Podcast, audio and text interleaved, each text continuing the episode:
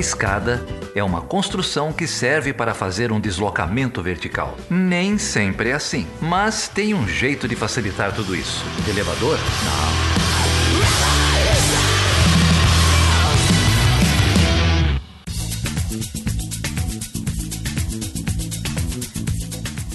Seja bem-vindo e seja bem-vinda a mais uma edição do Chutando a Escada. O meu nome é Felipe Mendonça. E eu sou a Débora Prado. E hoje, Débora, a gente vai falar com quem e sobre o quê? Nossa, hoje a gente teve um bate-papo que vocês vão gostar muito com duas pesquisadoras aí que entendem muito e bastante sobre é, a discussão de decolonialidade, é, sobre a questão da, das vozes, né, das vozes negras, afrodiaspóricas e indígenas dos povos originários, da necessidade da gente pensar isso no campo das relações internacionais e das ciências humanas de forma geral.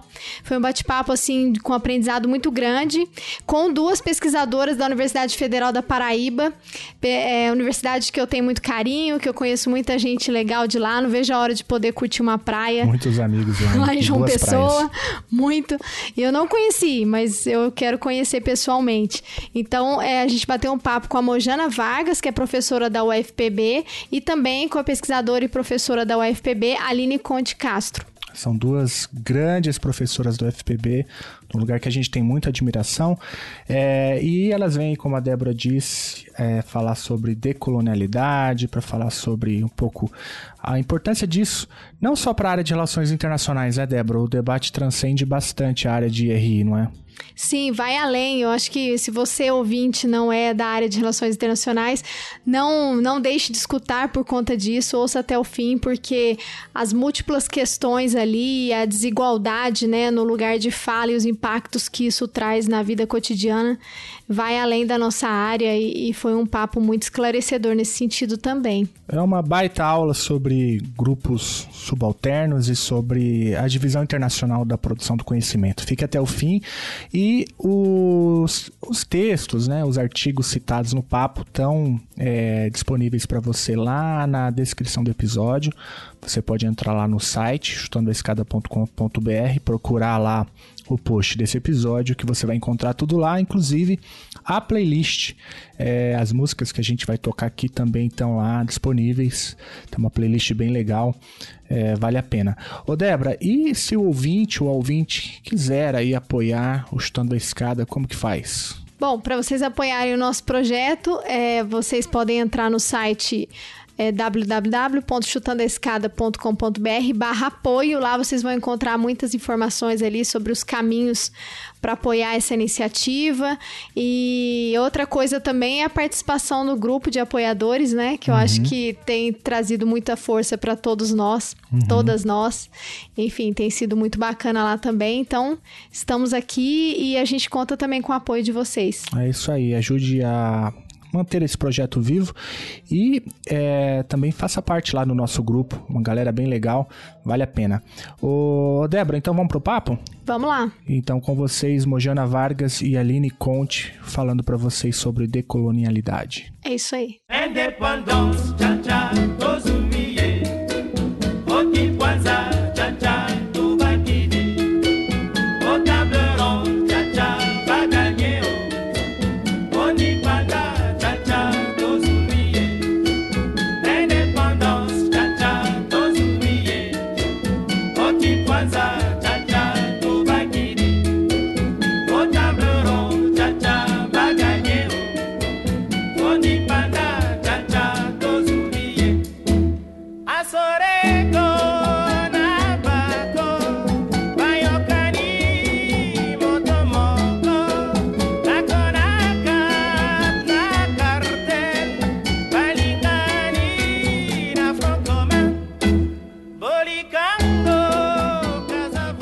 Bom, Débora, e hoje a gente tem aqui dois grandes nomes, né, da Universidade Federal da Paraíba, que é uma universidade que é amiga desse podcast. Inclusive, eu já tive aí fazendo uma oficina de podcasts. Acho que foi a primeira oficina de podcast do Chutando a Escada, foi aí na Federal da Paraíba, né? Muitos colegas já passaram por aqui. E hoje, Débora, a gente tem duas professoras. Então vamos lá, antes de mais nada, quero mandar um abraço para todas e todos os amigos aí da UFPB. Já mandar um recado pro Tiago, que eu cobro aí a minha ida para casa dele, que ele ofereceu ofereceu, pré-pandemia, né? aí veio a pandemia no mês seguinte, a gente falou, poxa, porque a gente tava com interesse de passar uma parte do nosso pós-doutorado lá, né? Que já foi pro espaço também, por conta da pandemia. Mas é uma honra, é um prazer receber aqui a Mojana Vargas, que é professora, né, docente da Universidade Federal da Paraíba, e ela também é pesquisadora do Núcleo de Estudos Afro-Brasileiros Indígenas do NEAB, o FPB, e também é, está vinculada aí, é investigadora do Centro de Estudos Internacionais, ISCTE e UL, da Universidade de Lisboa. E também quero, mais uma vez, agradecer aí o convite de vocês toparem esse papo, e também é uma honra receber aqui a Aline também, a Aline Conte Castro, professora do Departamento de Relações Internacionais da UFPB e também do Programa de Pós-Graduação em Gestão Pública e Cooperação Internacional. Bem-vindas aí ao nosso podcast, muito obrigada por toparem bater esse papo com a gente. Não, a gente que agradece, né? A gente que agradece, né, Mojana? Nesse momento, então, estou falando que esse momento tão difícil que o Brasil vive, né? A gente participar desses momentos, eu acho, de discussão acadêmica é um movimento também de resistência, né? Que faz a gente se fortalecer para continuar na luta. Então, a gente que agradece aí o convite de vocês. Eu ia só agradecer o- o- a oportunidade de participar de novo aqui do Chutando a Escada, né? Que é um verdadeiro, um verdadeiro sucesso midiático aí, um projeto, um projeto sensacional aí do, do, do pessoal de, de RI da, da Universidade Federal de Uberlândia. Manifestar aqui a minha a minha satisfação em reencontrar, ainda que virtualmente, o Felipe a Débora, que a gente não se vê há mil anos já mesmo é, sem a pandemia, já fazia um tempo que a gente não se encontrava, não tinha oportunidade de conversar. E dizer também que eu acho, eu acho que é, projetos como esse, eles são indispensáveis para a gente poder ampliar esse intercâmbio entre as universidades federais. Né? A gente está num momento em que as universidades estão sob ataque tão cerrado, né? Sob, é, todas as universidades estão passando por tantas dificuldades, é, todas as possibilidades que a gente tem para poder fazer esse é, essa troca né, e fortalecer esses laços e a gente também é, nesse processo se fortalecer internamente dentro da instituição são oportunidades válidas, né? Então vamos aproveitar esse momento aqui. Muito bem, Mojana, Aline, muito obrigado por estar aqui. A Mojana, ela já esteve aqui, ela estava lá no episódio 37, falando sobre movimentos sociais da África, de língua portuguesa, foi um papo bem legal. É, a gente falou do Thiago, o Thiago teve aqui lá no episódio 2, eu acho, falando só sobre o curso de graduação da UFPB, contou algumas histórias, falou um pouco da característica do curso, então quem tiver interesse em aprofundar, eu recomendo também. A gente queria conversar um pouco com vocês é, sobre. São muitos assuntos, né? Mas um, acho que o fio condutor da conversa poderia ser um texto que vocês publicaram no ano passado, né? Chamado O Ensino e a Pesquisa em Relações Internacionais do Brasil: Sentidos e Desafios da Decolonialidade. Esse texto circulou e tal. É, e eu queria conversar um pouco com vocês sobre, sobre isso, né? Bom, a gente tem aqui no Brasil já um campo de estudo de relações internacionais já bastante consolidado, são muitos cursos de graduação, muitos cursos de pós-graduação. É, a gente fala bastante aqui sobre RI com os nossos ouvintes, né? Para o pessoal lá da UNB é réu, né? Então, nossos ouvintes já sabem também disso, né? E é um pouco o que eu queria ouvir de vocês aqui, para a gente começar esse bate-papo, é sobre, sobre isso, né? Afinal de contas, o que, que é, o que, que significa isso, né? Esses desafios da decolonialidade. É, o que perspectiva é essa, né? Qual a importância desse debate para os cursos de relações internacionais? Enfim, o, vocês poderiam traçar um panorama para a gente, um pouquinho do que, que é essa perspectiva, da importância dela? Gente, obrigada então mais uma vez pelo convite. Eu até conversando com a Mojana, né, para a gente fazer essa, esse papo aqui, e a gente foi, foi conversando de que, na verdade, esse, esse nosso artigo ele faz parte de uma trajetória um pouco maior, que um que começa com o nosso interesse, né, de cada uma de nós pela, por esses temas da decolonialidade, depois passa também que começou nosso, nossa conversa aqui na UFPB com um projeto de ensino e de monitoria, né, como pensar as questões étnico-raciais no curso de Relações Internacionais.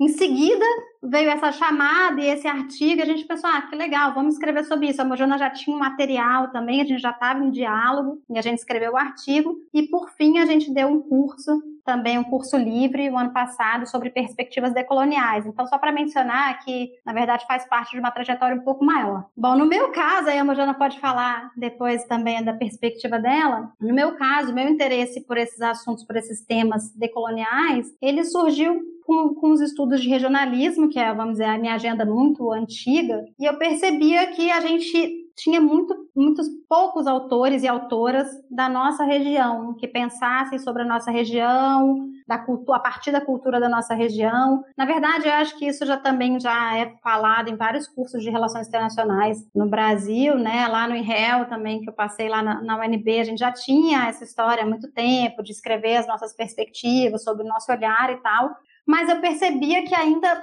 faltava, falta ainda, né, eu acho, a gente avançar. Então, para mim, os meus questionamentos sobre a decolonialidade veio muito a partir da, da voz indígena, né, desse desafio de estudar. Eu comecei a estudar políticas de desenvolvimento regional de uma forma mais aprofundada no doutorado e governança. E eu percebia que a governança, que é essa relação, essa articulação de produção de políticas a partir de uma articulação entre Estado, né, mercado e sociedade, nessa articulação da governança, a sociedade sempre estava atrás, a voz da sociedade. E a voz negra e indígena, né, as vozes negras e indígenas na construção política, elas estavam praticamente mudas. Né? Então foi assim que eu comecei a realmente a, a pensar né, nessa na perspectiva, na importância da decolonialidade, que para mim né, significa isso, é você colocar a voz de entes, né, de atores que historicamente foram ou oprimidos ou não foram escutados, não são escutados, né, não foram, não são escutados,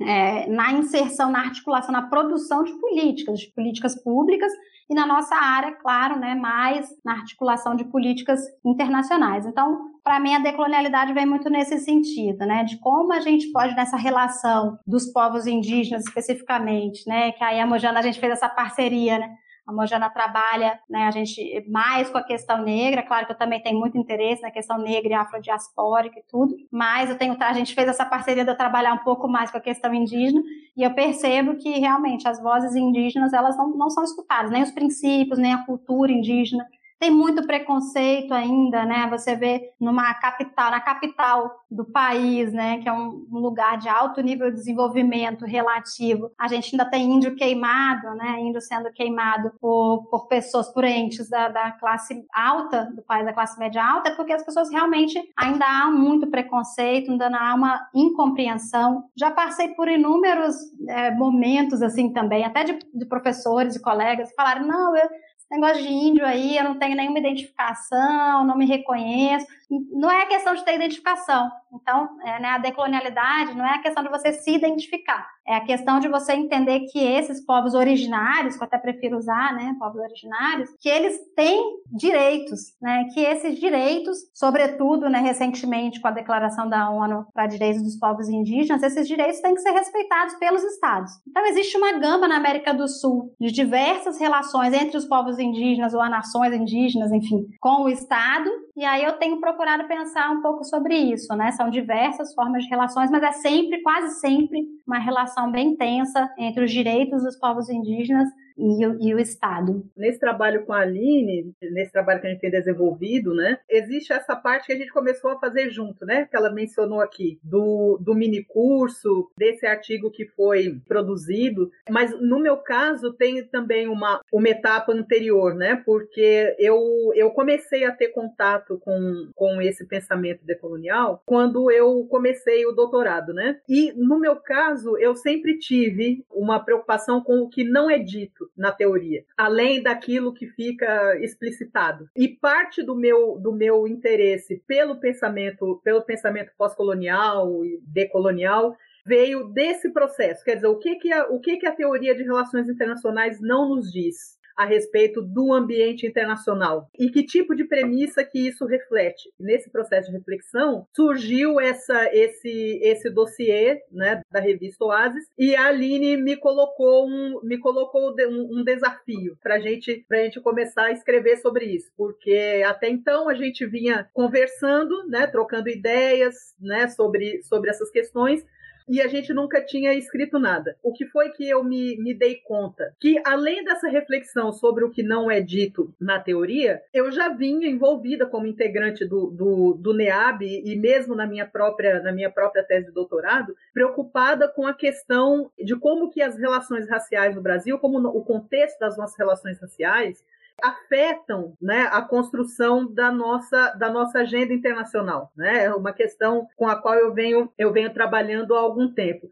E nessas reflexões sobre decolonialidade, nós nos deparamos com uma questão que é colocada né, pelos autores desse campo, que são as expressões da colonialidade, melhor dizendo, né, dessa situação, dessa continuidade histórica, né, da situação colonial dos territórios que foram ocupados, né, com a expansão marítima. E aí nós decidimos trabalhar nesse artigo o que seriam expressões visíveis, identificáveis, visíveis não, é, é, identificáveis, né, é, no nosso campo, campo das, das relações internacionais aqui no Brasil. Então, nós nos vinculamos com a área de pesquisa, né, com a pesquisa da área, com a produção né, nesse campo e com o ensino. É, nos dedicamos a avaliar nos programas de pós-graduação e nos cursos de relações internacionais o que seriam marcas identificáveis da colonialidade. Então, a Aline trabalhou com a, com a parte da pesquisa, eu trabalhei mais com a parte do, do, do ensino, né, dos cursos de, de graduação, e aí disso nós constatamos que existe uma produção, não uma produção intelectual, ainda muito pautada pelos, pelas premissas e pela, pelas questões que são apontados pelos grandes centros, né, pelos grandes centros é, de produção teórica e, e de estudos em relações internacionais, e a produção intelectual brasileira ainda reproduz muito esse, esse padrão, né? São muito é, escassos estudos em outros campos, né, em outras linhas, e no campo, da, no campo do ensino, a gente observou que há uma resistência em promover debates que estejam pautados na inclusão, né? na inclusão de grupos socialmente periféricos, aqui no caso, no caso do Brasil, e de temas também intelectualmente periféricos no campo das RI, para colocar dessa forma. Uh, os cursos de graduação praticamente não ensinam nada sobre população negra, nem sobre populações indígenas, aqui no, no, no caso do Brasil. Uh, os estudos sobre o continente africano também na, na formação dos estudantes de graduação são muito, são muito baixos, né? são muito reduzidos. Então, nós trabalhamos com essas duas questões, com as diretrizes curriculares nacionais para a educação das relações étnico-raciais nos cursos de RI e com a produção nos cursos de pós-graduação, nos programas de pós-graduação, melhor dizendo, inspirados né, por uma orientação pós-colonial ou ou fora desse, fora do mainstream acadêmico que, da área. Só para completar, né, o que acho que a Mojana colocou já, a gente no, no início, acho que antes da gente entrar mesmo na graduação, na pós e tal, a gente teve esse embate primeiro conceitual, né, que é a primeira parte do, do trabalho também, né, que aí fica esse negócio do pós-colonialismo, da descolonização e da decolonialidade, né, e que aí o pessoal às vezes confunde também um pouco as coisas, né? Então, o pós-colonialismo, a gente sabe que já tem né, uma, uma trajetória, né? Até a Mojana fala, né? Ciências sociais a gente já está já está atrasado, né? Também até sobre a decolonialidade. Eu acho que na, em outras áreas, nas ciências sociais, na educação também, já tem alguns, alguns anos aí de, de debate. E RI veio chegando no debate decolonial mais recentemente. Mas eu acho que mesmo a gente tentou mostrar né, no trabalho, mesmo no, no pós-colonialismo, né, nos estudos pós-coloniais, a gente ainda continua tendo a influência de muitos autores europeus. E aí, depois que você bota bota a lente decolonial, parece que tudo que muita coisa que você lê e que você escuta realmente tem uma muita influência, né, europeia e norte-americana, de autores europeus e norte-americanos, até produzir sobre a América Latina, sobre a América do Sul. A gente ainda lê, ainda absorve muitos autores estrangeiros e vozes né, de, de fora da nossa própria região. Então, acho que os estudos pós-coloniais, né, que a gente tentou mostrar, eles ainda né, ainda tinham uma influência grande europeia. Aí a gente tem esse processo né, dos estudos da descolonização, que é mais vinculado né, às independências, e a decolonialidade, que aí já é esse, essa outra voz que a gente está dizendo, né? É a voz do subalterno, uma voz que não foi escutada, uma voz do oprimido, uma voz periférica, né? E que aí sim, né, a gente fez um grande salto. Mas para concluir nessa parte mais conceitual, a gente também quebrou a cabeça um pouco, porque até no grupo de estudos que a gente fala da, modernidade, da, modernidade, da colonialidade, que estuda né, a questão da colonialidade, como a Mojana já tinha colocado, a gente identificou esses dois grandes eixos. Né? Um pessoal que estuda o sistema mundo, que estuda a colonialidade também, do poder, mas sobre esse eixo do sistema mundo, e tem esse outro, a gente tentou né, identificar na literatura, a gente conseguiu fazer essa síntese, né? Eu acho que a gente escolheu, vamos dizer, optou essa,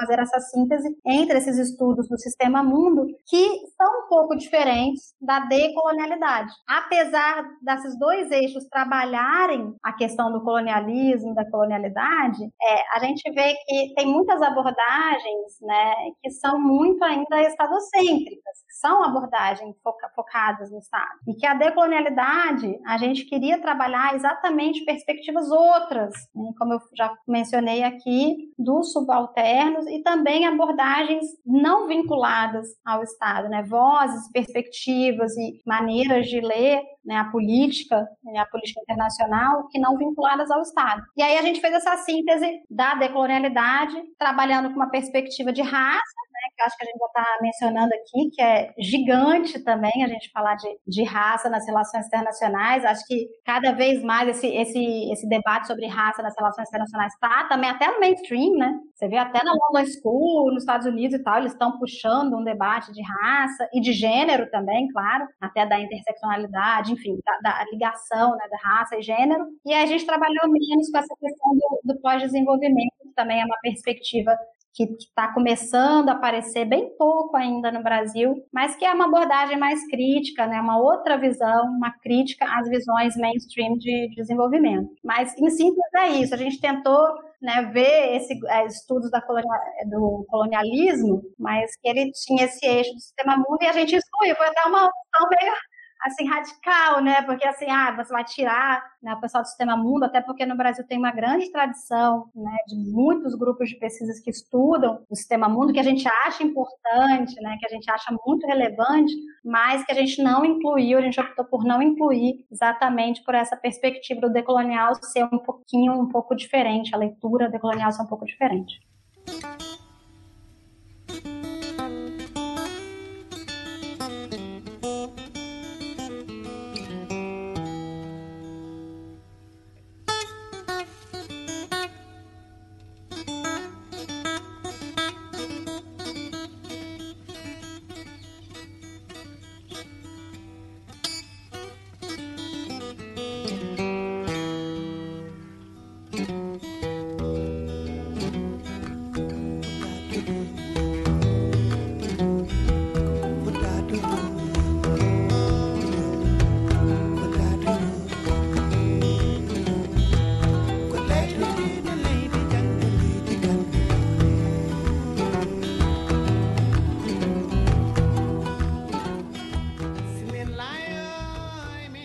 Tinha anotado uma, é, uma pergunta sobre isso, mas eu ainda ainda não tá muito claro se esclarecer para mim assim, porque é um tema que, que eu não tenho conhecimento nenhum, que seria justamente essa diferença de estudos decoloniais e de estudos pós-coloniais, em que medida eles convergem, em que medida eles se diferenciam, porque eu identifiquei assim, uma certa dificuldade. E aí eu tinha anotado justamente isso, né, que é que eu, se vocês pudessem explorar um pouquinho essa coisa da vertente, né, que o RI sempre vem atrasado, né? O RI sempre vem atrasado nos debates assim mais críticos, né? A questão do gênero, muito recentemente a teoria feminista entra na área de RI. Isso as ciências sociais, né, já dava uma, uma puta bagagem, né, o pessoal das ciências sociais de modo geral. E aí você comentou e eu queria que se você pudesse falar um pouquinho essa vertente, como veio muito depois, assim, esse debate na RI e em quais fontes, assim, vamos dizer assim, né, em quais vertentes das ciências sociais o RI acaba trazendo aí de influência para pensar o meio internacional, né? Se vocês puderem é, falar comigo, para quem não conhece, né? Para quem é só uma admiradora, mas conhece muito pouco, e se você puder explicar aí melhor, enfim. É, sendo assim bem, bem sintética, os estudos pós-coloniais eles chegaram né, nas relações internacionais, começaram a ganhar mais relevância né, do começo dos anos 2000 para cá, com esse processo das teorias pós-estruturais, das teorias pós-modernas no campo, no campo das RI. Agora, o debate sobre pós-colonialismo, ele é bem anterior nas ciências sociais, né, particularmente é, nos estudos literários, na sociologia, na antropologia. Então, você vai ter autores que propõem essa reflexão sobre, a pós é, sobre o pós-colonialismo já na década de 50. Você tem um livro, um livro do Aimé Césaire, né, é, chamado Discurso sobre o Colonialismo. Quer dizer, o, o, o livro, para dizer a verdade, eu não tenho certeza se esse livro foi traduzido. O título original é Discourse on Colonialism. Eu não sei se, se ele se está traduzido é, oficialmente para o português, mas seria Discurso sobre o Colonialismo. Foi publicado lá atrás, em, 1800, em 1950. Aí você vai ter, nos estudos literários, né? Você vai ter o Eduard Said, que publicou o livro dele né, sobre, sobre o, a construção do Oriente, né, o orientalismo, já no final dos anos 70. Você tem toda uma, toda uma produção historiográfica sobre essa reflexão, né, sobre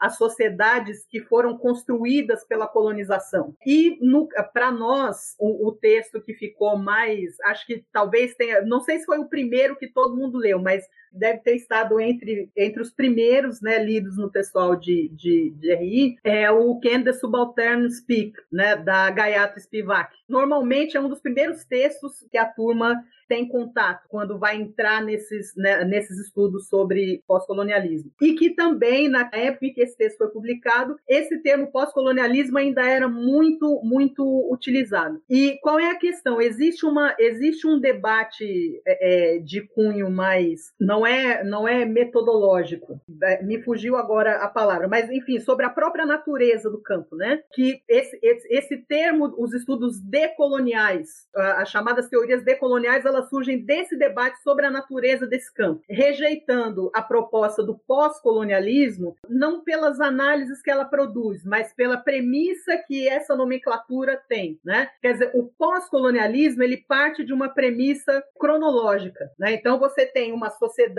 anterior à colonização, uma sociedade do período colonial e uma sociedade posterior ao período colonial, dentro dessa, dentro dessa premissa. O que o pensamento decolonial faz é romper com essa divisão cronológica e pensar nisso como nesse, nesse processo de antes da colonização, colonização e pós-colonização como uma continuidade. Então, quer dizer, as sociedades atuais elas são uma derivação de todo esse processo uh, da colonização. Então, dizer, é claro que é, ainda é, é possível destrinchar muito mais essa discussão. Essa primeira distinção ela é suficiente para uma pessoa que vai começar a estudar isso, conseguir delimitar os autores e ver para onde ela caminha. Não são, não são vertentes propriamente contraditórias nas suas análises, né? Mas tem essa, essa, esse detalhezinho que é importante mencionar. Seria então uma discussão ontológica, né? É ontológica e metodológica também, né? Muito metodológica também, né?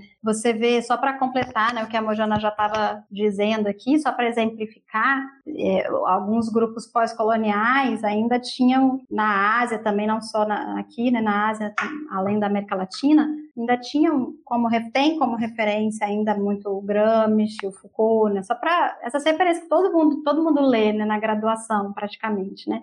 E aí se formou esse grupo da modernidade colonialidade a partir dos anos 2000 e tudo, né? Que foi responsável para dar esse que a gente chama do giro decolonial, a perspe- perspectiva decolonial nas ciências sociais e também nas letras ou na linguística, né? Mas basicamente nas ciências sociais. E esse grupo, só para exemplificar como a gente tá, é uma, são perspectivas em construção. Esse grupo, dois grandes nomes que a gente conhece muito aqui no Brasil é o Wallenstein, que a gente já falei, né, do Sistema Mundo, e também o Boaventura de Souza Santos, né, que, que é português, né, apesar da gente gostar e, enfim, ler e tudo, mas essa perspectiva eu acho que ela ainda está em construção, porque é isso, né, porque não é, a maioria, você vê os membros desse grupo da modernidade, da colonialidade, eles são professores, apesar de a mai- maioria são latino-americanos, mas ou na Catherine Walsh que fez esse termo decolonial, ela é norte-americana, mas trabalha no Equador, mas quase todos têm vínculos com universidades norte-americanas, né? E falam também, têm sua visibilidade, né? A produção que eles fazem também tem grande visibilidade, também porque estão nos Estados Unidos, né? Então acho que é, é isso. A gente está ainda pensando em como construir é uma perspectiva muito nova, eu acho. A gente também tem que ser humilde. A gente já falou, nossa pesquisa é bem exploratória, né? Ela é muito nova, porque a gente sabe que esse debate está aí.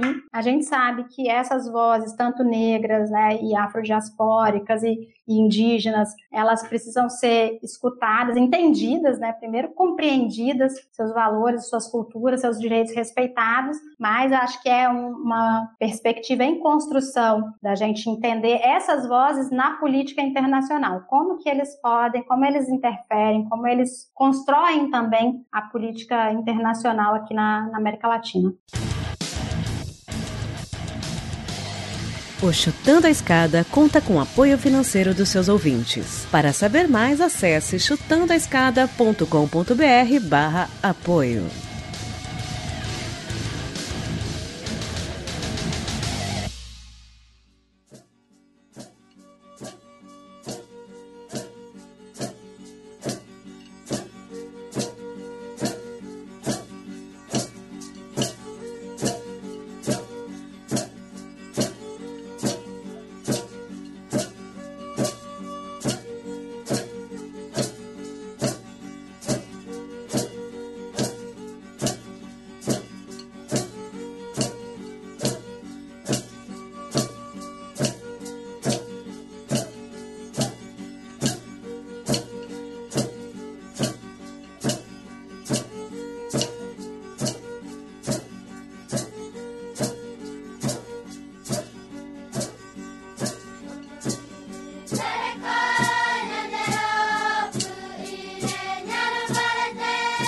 Própria pesquisa de vocês, vocês também mencionaram, né? Uma pesquisa em construção, é, mas ainda assim é uma contribuição muito interessante. É, e se eu entendi bem, né, o, em termos de premissas, né, para ficar com o termo que a Mojana é, trouxe para a conversa, que não há essa divisão cronológica, né, é, a gente sabe que o debate é bem mais complexo do que isso, mas só para o ouvinte entender, já que a perspectiva decolonial rompe com essa lógica cronológica, significa que a gente ainda vive é, forças coloniais que se manifestam em múltiplas frentes, inclusive dentro das universidades, inclusive dentro do curso de Relações Internacionais. Daí talvez a importância para o ouvinte que não é da área de Relações Internacionais. Ah, por que, que tem a ver esse debate se eu nem faço, nem tenho intenção de cursar Relações Internacionais? É porque a, a discussão transcende um curso específico, né? Tem a ver com como essas forças, que a gente pode chamar forças coloniais, ainda hoje, né? Isso não é um anacronismo dentro da perspectiva, ainda pautam é, as pesquisas, os debates, né? as agendas. E aí, se eu estou correto nesse entendimento, é, eu queria então trazer a conversa para um outro lado que também foi abordado no artigo, que aí é uma pesquisa empírica que vocês fizeram, né? Que é, é muito interessante, porque basicamente o que vocês fazem ali no artigo é se perguntar, ora, se a abordagem decolonial tem alguma relevância, logo isso deve se refletir em algum lugar, e vocês vão para os cursos de graduação e de pós-graduação em relações internacionais para ver se a perspectiva ajuda a entender a realidade dos cursos. E aí que eu queria devolver então a palavra para vocês para me dizer se é, é isso mesmo, né?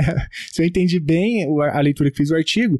E se sim, é, o que, que vocês encontraram quando vocês foram olhar então para as pesquisas, né, que vocês, é, vocês fizeram um mapeamento de pesquisas, né, como fizeram isso e o que encontraram, e também fizeram um mapeamento sobre o ensino, né, e aí eu também pergunto o que encontraram e como fizeram isso no artigo. Na verdade, eu queria, antes de, de entrar na parte do ensino, tem uma, uma coisa que eu queria mencionar também, antes que eu esqueça. Uma das coisas que orientou essa, essa nossa pesquisa empírica foi justamente ah, o questionamento sobre essa continuidade, né, a preocupação sobre essa continuidade das estruturas coloniais, né, porque uma das coisas que a teoria decolonial aponta é justamente essa permanência, né, essa permanência, essa continuidade é, de estruturas sociais, de formas de, de convivência de ah, estruturas econômicas construídas durante o processo de, de colonização. E isso se reflete tanto na nossa, na nossa vida social, falando assim mais genericamente, como também no nosso espaço acadêmico. Então, depois quando a Aline, quando a Aline for falar sobre a questão da pesquisa, isso vai ficar mais, isso vai ficar mais, mais detalhado.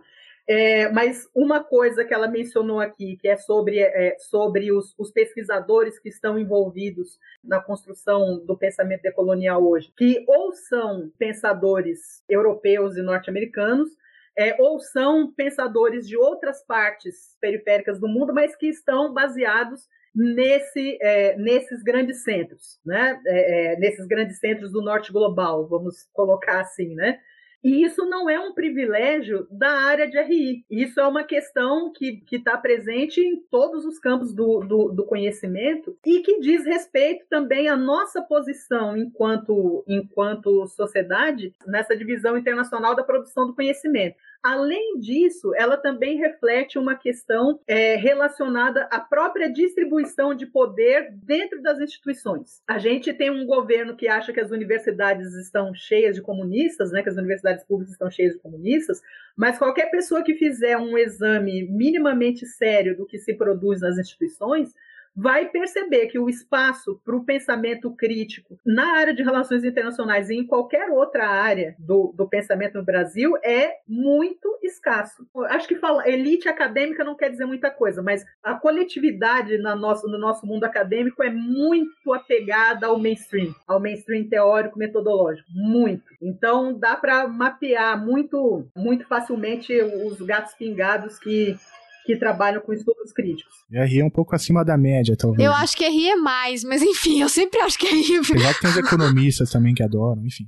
Para completar o que a Mojana estava falando, eu acho que muito também, no meu caso, né, muito veio dessa juventude, as, as meninas, vamos dizer, nossas alunas, elas têm um grupo, por exemplo, feminista aqui, o Empodere, né, e elas também estão se articulando, elas também querem ouvir né, a voz da, das mulheres, das mulheres da nossa região, né? Então isso também estimulou a gente, né, no meu caso especificamente, a pensar mesmo, né? E eu acho que quando você lê, é, eu estou falando também da Patrícia Hill Collins aqui, que também é norte-americana, mas eu acho que é uma referência para o feminismo decolonial, né? Para você ver, né, a força, né?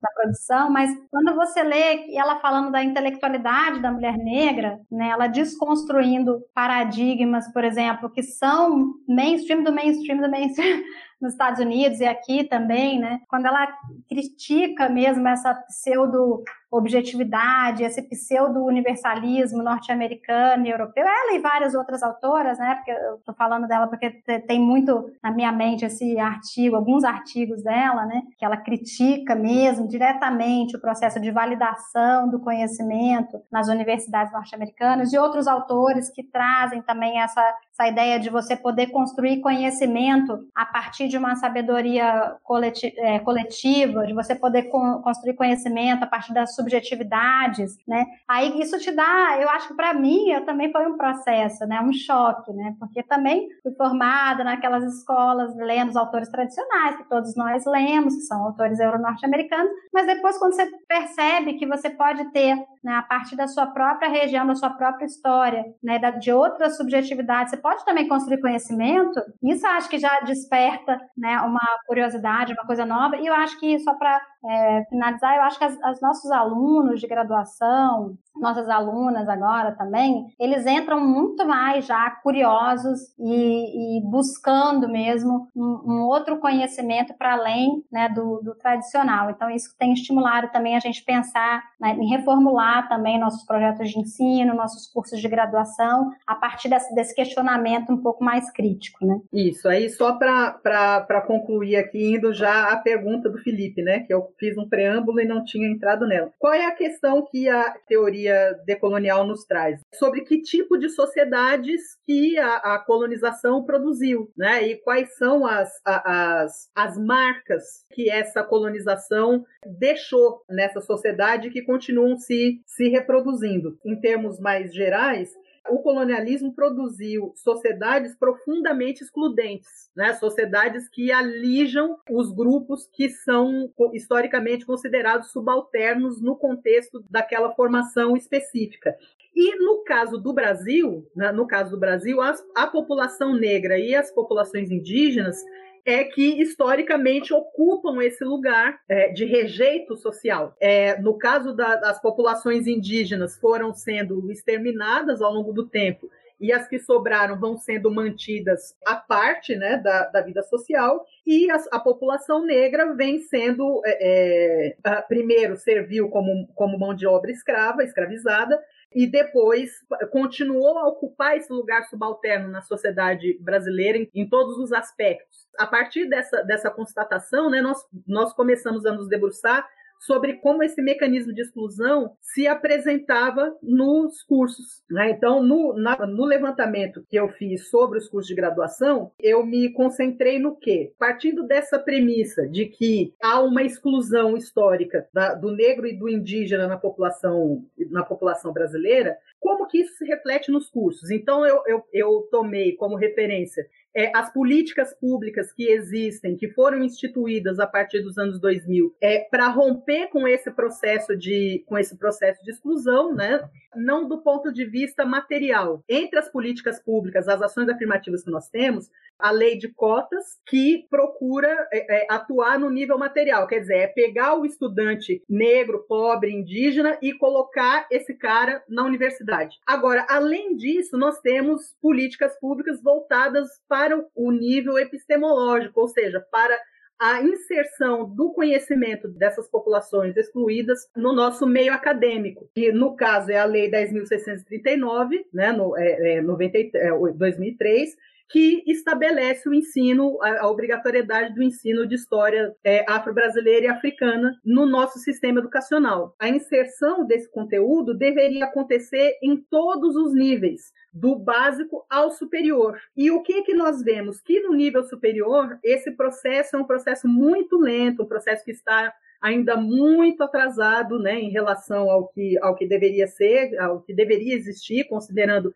que é uma legislação que já tem quase 20 anos em vigor. Uh, e nos cursos de relações internacionais, isso é ainda mais gritante. Na ocasião em que nós, em que nós fizemos essa, essa pesquisa, nós trabalhamos com um universo limitado, né, de, de 30 matrizes curriculares, de cursos de RI em universidades públicas, né, federais, estaduais e municipais, né, que oferecem esses cursos. E nós verificamos que só oito instituições tinham criado alguma disciplina voltada para o cumprimento dessa legislação, da, da Lei 10.639, que estabelece as diretrizes curriculares para o ensino da, da, para a educação das relações étnico-raciais. Então, ou seja, no nosso campo, né, no nosso campo de trabalho, esse ainda é um debate bastante, bastante incipiente. Existe ainda pouco conhecimento a esse respeito, é, existe uma certa resistência também no processo de implementação dessa legislação e, curiosamente, quando nós escrevemos esse, esse artigo, né, nós encaminhamos no começo de no começo de 2020, né, Aline? Começo de 2020 para para publicação. E a, a, a Abre né, lançou um livro sobre os cursos de, de graduação em relações internacionais, o perfil né, dos, dos egressos. O livro saiu pouco antes do nosso artigo ser publicado. E os resultados que a gente teve, os, os resultados que a gente encontrou em relação àqueles que saíram no livro da Abre, tem pouquíssimas diferenças. A diferença é mais porque o universo a que eles tiveram acesso né, foi um pouco maior do que, do que o nosso. Mas quer dizer, 8 em 30, né, 8, 8 cursos em 30 que aplicam a, a, a educação das relações étnico-raciais, já é bem demonstrativo de como esse é um debate difícil ainda, esse debate da inclusão é um debate ainda muito difícil no, no nosso campo. A inclusão física dos estudantes, dos estudantes negros e indígenas é um obstáculo até menor, de um certo ponto de vista, porque isso existe uma legislação, uma legislação específica que cuida disso e a universidade é, já tem pouco controle sobre isso. Quando a gente fala é, em, valor, em inclusão, em valorização é, de caráter epistemológico, ou seja, do conhecimento produzido por esses grupos subalternos, aí é uma coisa bem mais complicada de se resolver. Eu até queria completar aqui, na verdade, que é, acho que a Bojana falou bem aí, né? Quando a gente começou a pensar, pesquisar, né, e levantar os dados, isso a gente pegou as universidades públicas, que você imagina que são tem mais mais de 70 cursos também nas universidades privadas, então também é um desafio para as universidades privadas. E a gente começou a discutir de- logo que saiu a DCN, na verdade, né? A gente já, já vinha discutindo a reforma do curso, a reforma da grade, como inserir, né? E agora eu vou contar aqui o nosso, as nossas né, reflexões, que aí talvez também estimule, né? Seja uma- um estímulo para outros cursos. E aí a gente pensou, não, mas então a gente tem que colocar, né? Educação das relações étnico-raciais e tal. É a primeira coisa que vem à mente, você fala, então a gente coloca uma matéria lá de, né, de afro-indígena lá e pronto, né? E aí a Mojana, não, não, não. A Mojana pode contar melhor essa história, né? E assim é- seria mais fácil a gente pegar e falar, ah, coloca aí uma história da África aí, pronto, né? E resolve a situação. E acho que a Mojana, a gente nas reflexões com o departamento também, a gente tem amadurecido um pouco isso, né? A partir do que realmente eu acho que a Mojana trouxe da importância da transversalidade. E aí eu fui me, vamos dizer, também refletindo, e acho que cada vez mais a gente optou né, por fazer projetos de ensino, trabalhar também com os professores e com os monitores né, de ensino e monitoria, a partir de uma reflexão, claro, que é uma mudança gradual muito maior do que a gente está mencionando aqui, né, que vem também de- da pesquisa dos professores e tudo, mas que é uma mudança muito mais gradual, que é da gente ter uma perspectiva crítica tanto no ensino, dos conteúdos que a gente não ensina, né, das vozes que a gente não escuta, e também da pesquisa, né, como que as nossas pesquisas de alguma forma dialogam com as questões de raça, né, questões étnico-raciais. Eu estava conversando com a Mojana esses dias, né, saiu recentemente no jornal, por exemplo, né, para sair do nosso contexto aqui, né, a discussão hoje em dia na França uma discussão gigante sobre a islamofobia nas universidades, né, essa discussão do islamo-esquerdismo e da islamofobia, que lá é muito, também muito tensa essa discussão. São discussões todas, né, do colonialismo, acho que são discussões muito muito tensas, que têm um reflexo muito grande na sociedade, mas aí agora o Ministério francês está né, tá tentando perseguir de alguma forma ou vigiar né, esse discurso do islamo-esquerdismo. Vocês sabem também que a questão do véu, do uso do, véu, né, foi uma polêmica. Então, só para ilustrar, né, como que essas questões étnico-raciais, elas perpassam diversos aspectos da política internacional e que a gente poderia discutir isso em vários aspectos, em várias disciplinas. Então, acho que a nossa, nossa perspectiva, nossa escolha foi um pouco mais lenta e gradual, de trabalhar de forma transversal, dá muito mais trabalho, mas a gente entendeu que, assim, acho que é melhor um pouco. Sobre a pós-graduação, aí voltando para o artigo mesmo, olha, foi bem complicado a gente levantar os dados, né, sendo sincera aqui, né, a gente optou por escolher as teses, não, vamos, nas, vamos pegar os programas de doutorado em RI no Brasil e vamos olhar as teses né, de, de doutorado tá? A gente não, não teve tempo, na verdade, de olhar. Seria interessante, acho que a gente chegou a colocar no artigo, seria interessante a gente depois olhar as dissertações também de mestrado, a gente não teve tempo, mas a gente optou, então, fez esse recorte das teses de doutorado e das mais de 200 teses, 200 e poucas teses, né, quase todas produzidas Rio, São Paulo, Sudeste ali, Minas e Brasília, né, a maioria das teses, é, quase todas dessas mais de 200, sete, né, eu baixei todos os, todos os títulos e os resumos, né, fui olhando praticamente uma por uma, né, e a gente encontrou sete que teriam, assim, alguma perspectiva decolonial dentro dessa dessa esfera que a gente falou, né, de raça, gênero, pós-desenvolvimento, cultura um pouco também, né, e metodologia. Tem uma que trabalha um pouco de também de metodologia da subjetividade, tá? Uma, uma de 230 e alguma coisa, né? Mas já é o começo, é aquilo, né? Já, já mostra que já já tá aparecendo aí. E a outra opção foi lá, não, vamos olhar os grupos de pesquisa cadastrados no CNPq. A gente sabe que é limitado também, por isso que a gente menciona, é exploratório, é limitado, né? A gente está começando, mas a gente optou por olhar e aí foi olhando tanto os grupos quanto as linhas de pesquisa dentro dos grupos para ver se tinha alguma menção a essas palavras que a gente selecionou um conjunto de palavras que eu acho que estão lá no artigo, um conjunto de palavras relacionadas à decolonialidade e foi tentando ver se a gente encontrava essas palavras nas linhas de pesquisa dos grupos, né? E a gente encontrou alguns, claro que não muitos, né? Mas a gente já encontrou alguns e aí é essa história, né? De que já existe né, algum, algum um início de uma reflexão sobre isso, mas que ainda estamos no começo dessa trajetória. Tava pensando no que você falou, né? É, eu acho que deveria ser o contrário, né? Quando a gente olha, por exemplo, do número de cursos que absorve, ao invés de, de cada 38, tinha que ser o oposto, né? Pelo menos faltam oito, né? Acho que a gente tem um longo caminho ainda pela frente. E eu, eu também fiquei com uma dúvida que, não sei se vocês pegaram também, né? Porque quando a gente fala do, do da, das pesquisas desse recorte de estudos, né? De vertentes, de autores, aqueles mais citados, se vocês fizeram também um mapeamento aí é, por gênero ou se não, se teve esse recorte também de gênero, porque eu acho que, pelo que eu vi na tabela dos autores aqui, a maioria são homens, né? Queria, se vocês puderem esclarecer essa dúvida também. É, no, no curso que a gente. Que aí depois o artigo a gente trabalhou com o curso livre, né? Na nossa continuidade aí, porque o curso, é, o, o artigo também é limitado, né? O espaço limitado, número de páginas, não sei o quê. Aí a gente trabalhou com, com o curso. E aí no curso a gente foi tentando destrinchar essas coisas de forma mais detalhada e pensando nas autoras, né? Também pensando nas autoras. Claro que a gente é, até por, por conta da gente ter feito essa escolha, né, de a gente olhar a decolonialidade sob esse aspecto de raça, de gênero e um pouco menos, né, quase que não deu tempo de chegar no pós-desenvolvimento, a gente acabou focando mais nessa, nessas duas perspectivas de, de raça e de gênero. E, claro, olhando também, tentando olhar a interseccionalidade, que acho que hoje em dia já é muito falado também, né, mas de, de cara, assim, a gente sabe que mesmo assim, né, as mulheres, se a gente for falar, né, as mulheres é,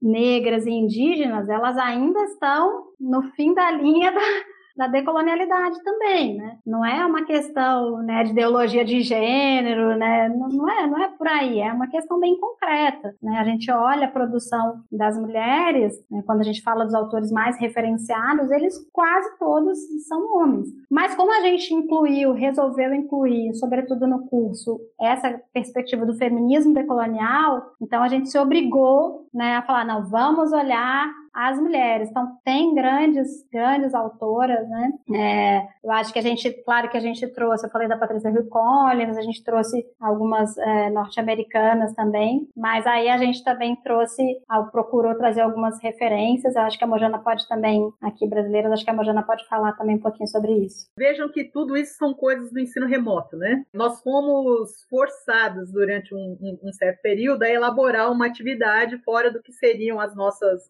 o que seria a nossa disciplina normal por conta desse, desse período da pandemia.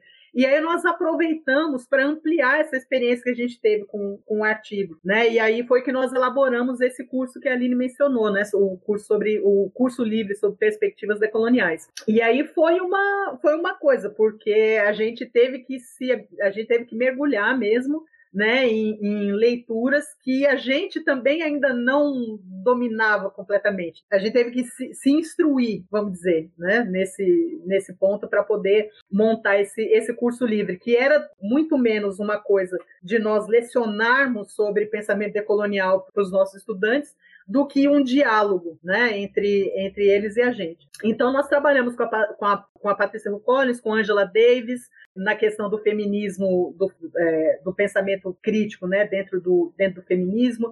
É, trabalhamos com a Lélia Gonzalez, que é uma autora brasileira também, que agora está muito tá muito em voga até, né? Mas a obra dela vem sendo recuperada aí nos últimos nos últimos cinco anos, né? Com republicações, textos dela sendo republicados e tudo, né? A Aline também buscou, buscou referências sobre, sobre autores indígenas para a gente poder incluir nesse, no programa desse, desse curso. E tudo isso foi parte desse esforço de dar um, a, a, maior, a maior diversidade é, é, de perspectivas e de contribuições. Seria muito tranquilo montar um curso sobre pensamento decolonial só com autores do mainstream euro, europeu e norte-americano, né? Só do, só do Boaventura Souza Santos dá para fazer um curso inteiro só com com bibliografia dele. É, mas aí nós nos propusemos ampliar, né, e trazer, trazer essa diversidade de gênero, de perspectivas e de contribuições é, de, de, diferentes origens geográficas. É, é nós, é, nós incluímos também uma autora nigeriana, que o nome me, me fugiu completamente agora. É Oyewumi. Pois é, eu nunca ia conseguir pronunciar esse nome sem ter ele escrito aqui na minha frente.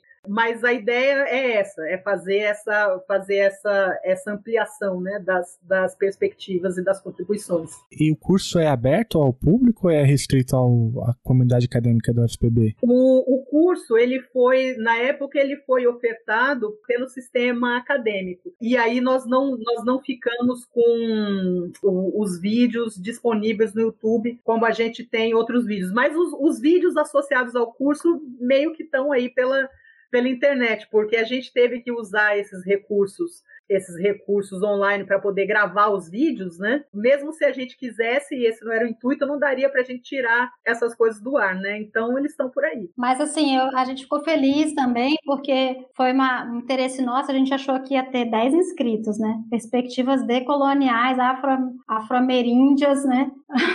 A gente falou, bom, se tiver os 10 alunos, tá legal, né? Pandemia, tudo. E aí acabou que quando a gente abriu a inscrição, acho que em dois dias, não foi, Mariana? Eram, sei lá, 50 vagas, a gente abriu para É, em dois dias, exatamente. Em dois dias as, as primeiras 50 vagas esgotaram, aí a gente colocou mais 50 e logo em seguida fechou também. Os, os alunos e, e, são justamente os estudantes mais jovens, né, é. os estudantes das, das, etapas iniciais do curso, que têm mais, é, mais interesse por esses, esses debates contemporâneos do campo mais crítico da, é, da produção em RI.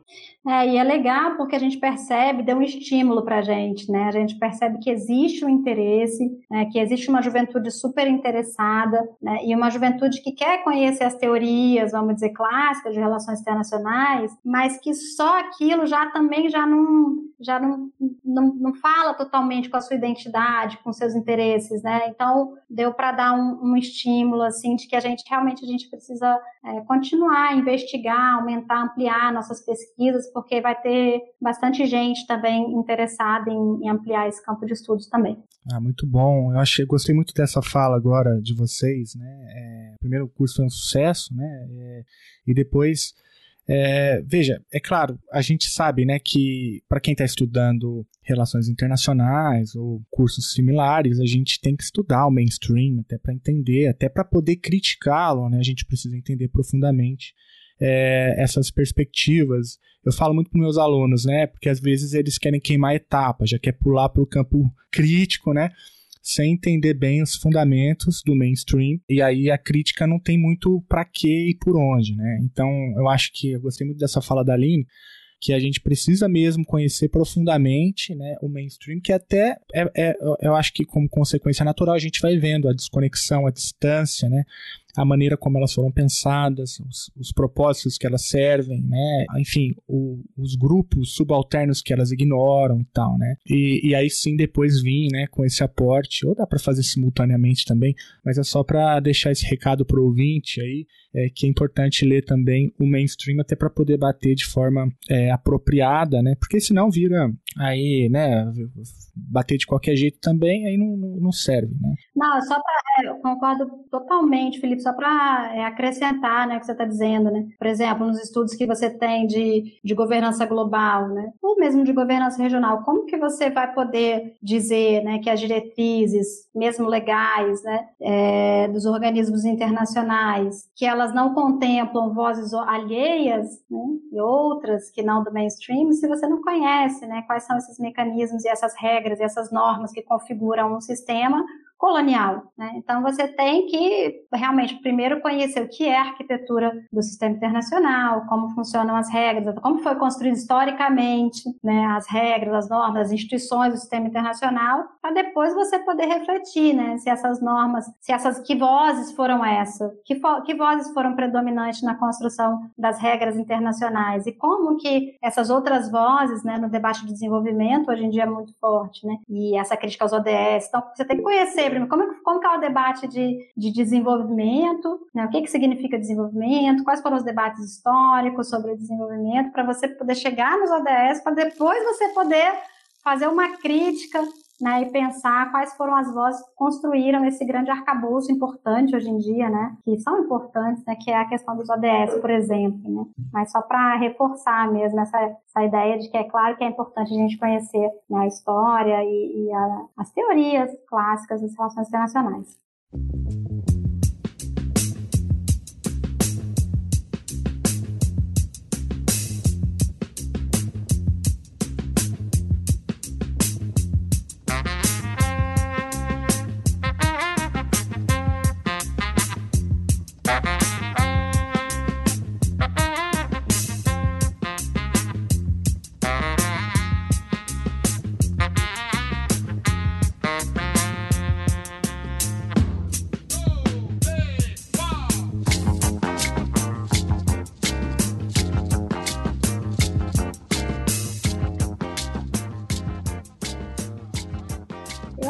Assim, hoje em dia o que, que tem me movido muito, né, em termos de pesquisa aqui na América do Sul, que me, vamos dizer, que alimenta a minha curiosidade, né? Porque eu acho que o pesquisador é isso, né? Ele é movido por sua própria curiosidade, né? É essa relação do Estado com os povos indígenas, né? E eu percebo, quanto mais eu vou buscando, eu percebo que realmente são realidades muito distintas, né? Então você tem, por exemplo, é, alguns povos ou nações, né? Como alguns chamam, né? Que, que, que querem se apartar, vamos dizer, querem ter uma, uma jurisdição totalmente separada do Estado, né? Você tem, por outro lado, alguns povos e nações indígenas, como na, no Equador, né, e aconteceu, e também na Bolívia, em que essas nações indígenas elas foram incorporadas de alguma forma ao Estado, na né, Constituição dos Estados, com o princípio do bem viver, que são princípios indígenas. É claro que é um desafio, não é só você incorporar na legislação princípios indígenas, né? Além disso, claro que precisa de, do resto, mas que já é um avanço, vamos dizer assim, né? E, e no caso, claro, né, da, da experiência do Evo Morales, né, pela primeira vez na história, né, um indígena que chegou à presidência, e mesmo assim isso, isso não não isentou né, o Evo Morales de ter conflitos, de ter problemas, de ter tensões com os povos indígenas, né? Muitas vezes a gente tem alguns anos que eu estudo a Bolívia, eu fico estudando, estudando ainda falta muita coisa ainda, né? Mas que é muito complexo para a gente, né? Até porque a gente não fala a língua também deles. Eu conversando com pesquisadores que pesquisam anos Bolívia, como é que é a relação, por exemplo, do Evo Morales com os povos indígenas? Já aconteceu comigo, ah, o cara morou 10 anos na Bolívia pesquisando povo indígena, ah, não, não sei muito bem, porque, né, eu não falava, né, a língua, então tinha, tinha uma dificuldade. Então, às vezes também a gente, até para a gente investigar e, e, e entrar na, na, perspectiva mais fundo decolonial, né, eu acho que é um projeto é, de anos mesmo, né. Então a gente, mas enfim, mas é, resumindo, a gente tem essa experiência, eu acho que na Bolívia, no Equador a gente tem muitas tensões da esquerda, por exemplo, né, da esquerda tradicional regional com os movimentos indígenas, como a gente está vendo no momento. E no Brasil a gente tem essa tentativa de uma, um respeito, de uma incorporação, cada vez mais indígenas atuando, acho que entrando devagarzinho na universidade, atuando na política, mais uma tensão gigante de opressão né, e de desrespeito aos direitos dos povos indígenas. Então, eu queria concluir, assim, que eu acho que é muito diverso, né? não, não existe né, uma, gente, uma, uma síntese que a gente possa né, fazer no momento o que, que é a relação dos povos indígenas né, com o Estado, por exemplo, na América do Sul, isso é muito, muito diverso, muito complexo, mas eu acho que nos próximos anos o grande desafio vai ser esse modelo, o modelo extrativista, mesmo mesmo indígena, mesmo se o indígena né, chegando na presidência da República, né, que aqui no Brasil é impensável, mas enfim, né, pode acontecer em outros países, né, como no Equador, existe essa, essa tentativa também nos movimentos indígenas. Mesmo assim, o desafio vai continuar, né, do modelo, como conciliar um modelo econômico extrativista, que ainda é muito forte na região, com uma tentativa de proteção dos direitos dos povos indígenas. Para mim, né, eu gostaria de finalizar com isso. Eu acho que isso é que vai realmente mexer e vai mover a política regional nos próximos anos, porque mesmo a Bolívia, né, agora, Duarte agora ganhou o novo presidente da esquerda e tudo, mesmo assim ele vai ter ainda esse desafio, né, de como que ele vai conciliar um modelo boliviano, extrativista, de exploração do lítio e tudo, com um respeito aos povos indígenas né, e com uma, um pós-desenvolvimento. Mas acho que é isso, é para a gente pensar durante bastante tempo aí ainda. Eu penso que a gente, a gente fazer, fazer uma conversa uma conversa como essa, em meio a, a esse momento trágico pelo qual o nosso país está passando, né, uma, uma montanha de pessoas mortas se acumulando é, por absoluta negligência né, dos, nossos, dos nossos dirigentes, parece uma coisa até um pouco, um pouco deslocada da, da, da realidade, né? Eu acho que é justamente em momentos, em momentos como esse que a gente precisa parar para refletir, para não se deixar levar pelos discursos do desespero, da violência, né, que, que ficam circulando pela gente aí. E uma parte da, das, das, da preocupação que eu tenho quando eu, eu penso sobre a, a formação né, dos estudantes dos estudantes de RI é justamente é, até que ponto a, a, constituição dos nossos cursos, né, dos nossos currículos, é, eles são capazes de, de dar ferramentas para os nossos estudantes para que eles possam fazer essas, esse tipo de, de, reflexão. Nós estamos vivendo, vivendo um momento em que existe todo, uma, todo um contexto de disputa geopolítica afetando é, o acesso das populações à saúde, aquilo que elas precisam para garantir a sua, a sua própria saúde.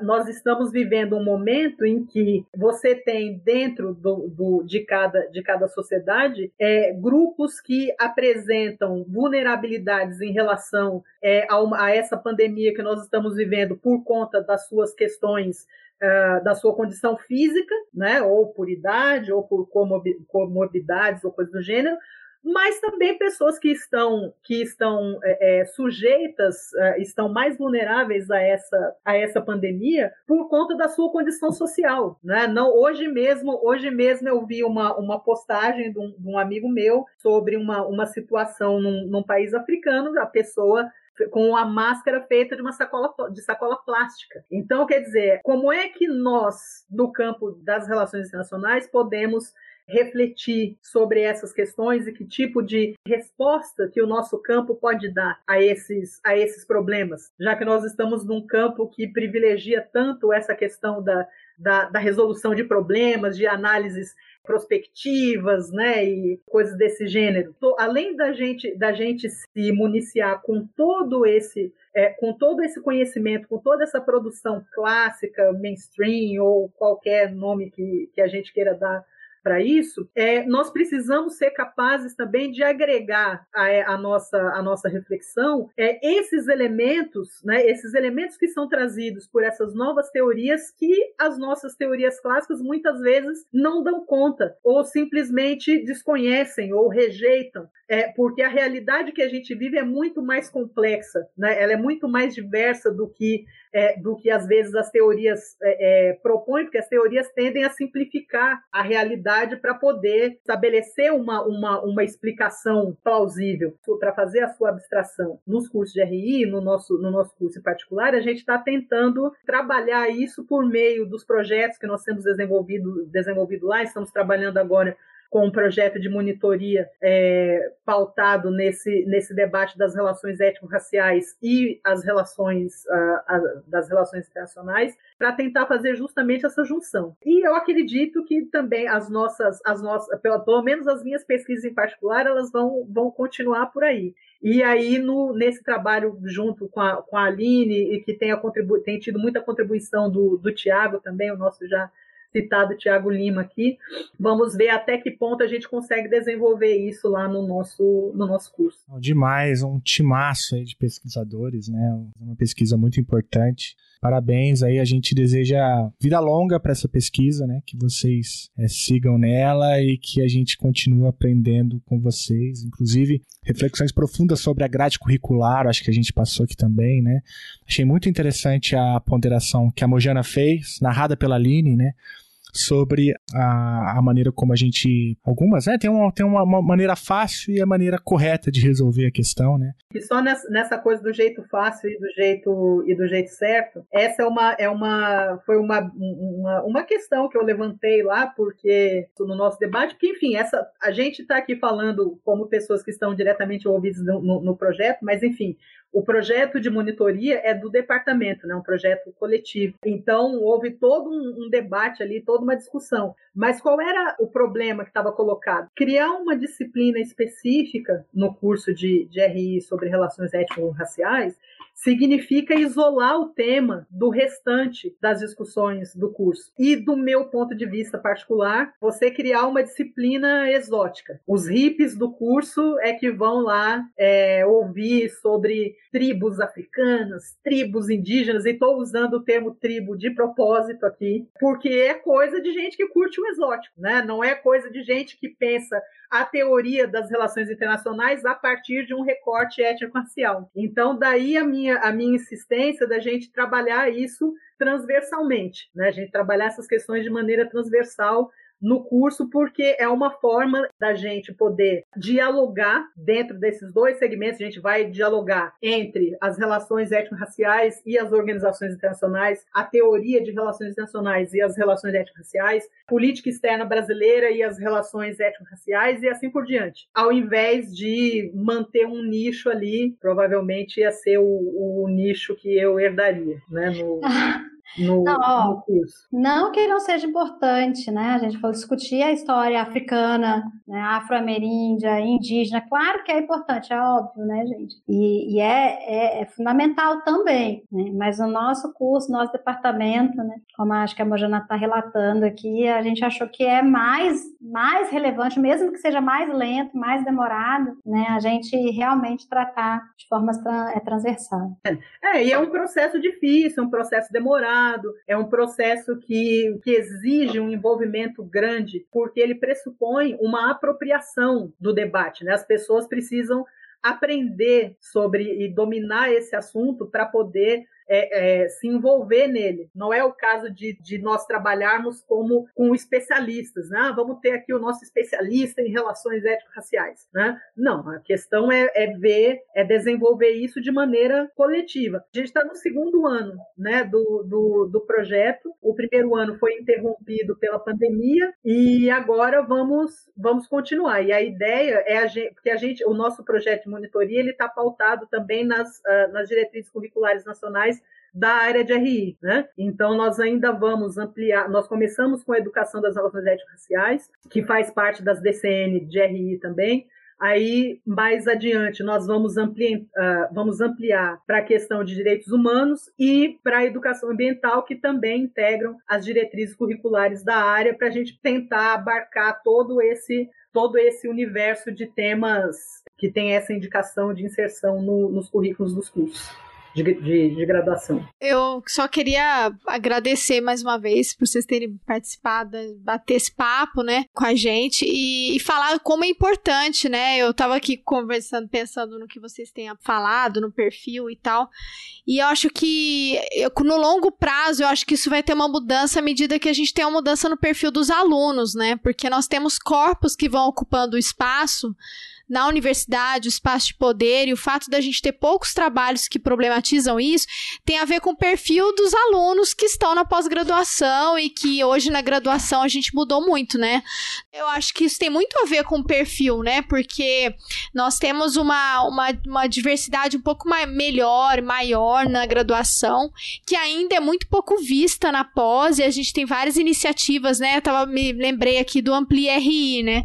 Que é a iniciativa de tentar trazer né, alunos é, dentro né, de, dos- é, de, de programas de mestrado de doutorado que tem outras raças, que tem um outra, que tem um perfil, que traga uma população que vai de fato ocupar um espaço que, que é de direito. Eu acho que a partir daí, quando você tem uma representação maior, eu acho que a pressão para que a coisa mude também muda, né? Tipo, já fica diferente. O olhar com que você vai lidar com as questões.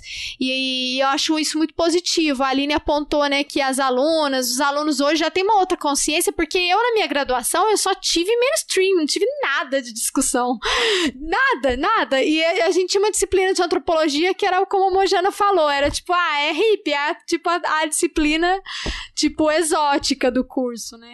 Eu não tinha esse perfil de, de parar e pensar, nossa, mas calma, isso tá errado, a gente tinha que ter um outro olhar, né? Eu acho que as coisas estão mudando também por conta dessas demandas e eu espero que isso mude também na pós-graduação, porque, é, inclusive, né, e aí vai nos vários espaços de poder, né? Os docentes, né? Nos cursos de relações na- internacionais, se a gente for fazer um recorte de gênero, já é complicadíssimo. Já a maioria, pelo que eu vi, economia é pior do que RI, mas tem mais homens que mulheres.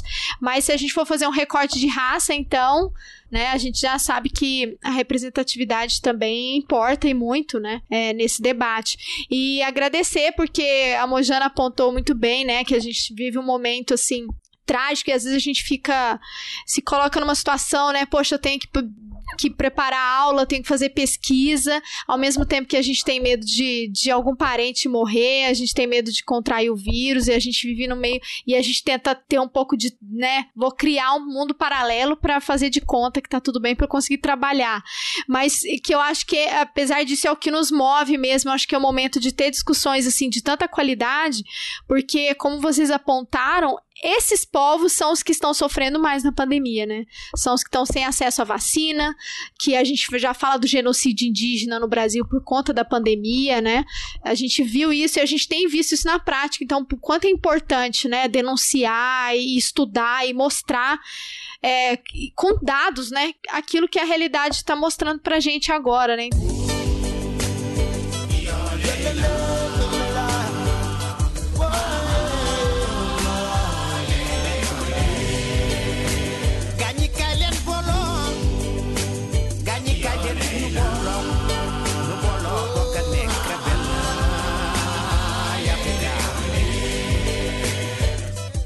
Então, quero parabenizar vocês aí pelo trabalho. É uma honra ter vocês aqui e vida longa mesmo esse projeto. Espero que vocês sigam e com muito sucesso aí nessa pesquisa. Não, eu também quero agradecer muito, né? Assim, primeiro, acho que o projeto de vocês é realmente muito bacana mesmo. Eu acho que é realmente um programa de popularização, da gente poder falar com uma linguagem né, não academicista, vamos dizer assim, de coisas que são tão importantes para a nossa realidade, né?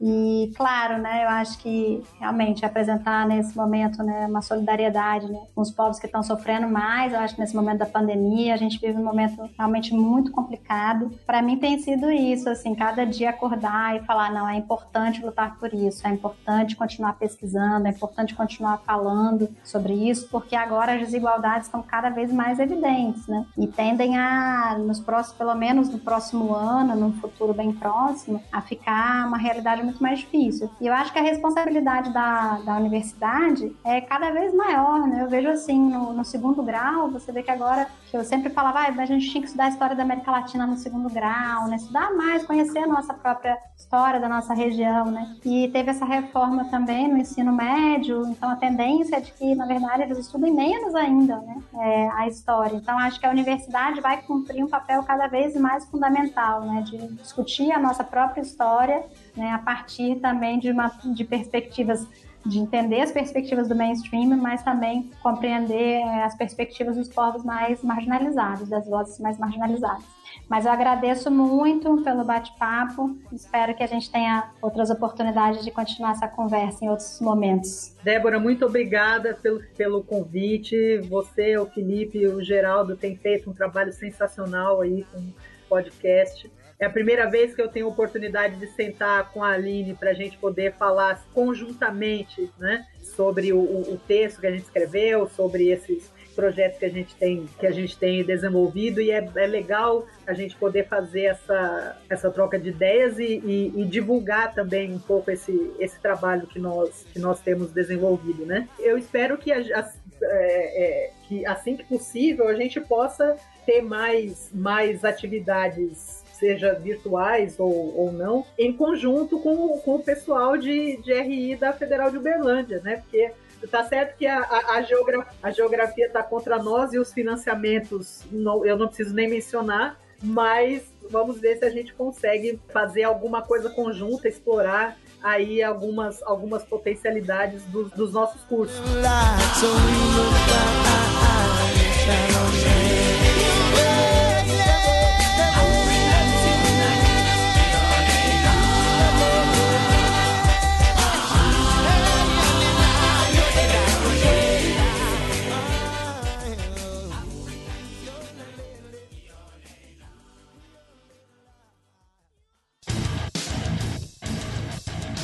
Você acabou de ouvir mais um episódio do Chutando a Escada. Para apoiar, acesse chutandoaescada.com.br barra apoio.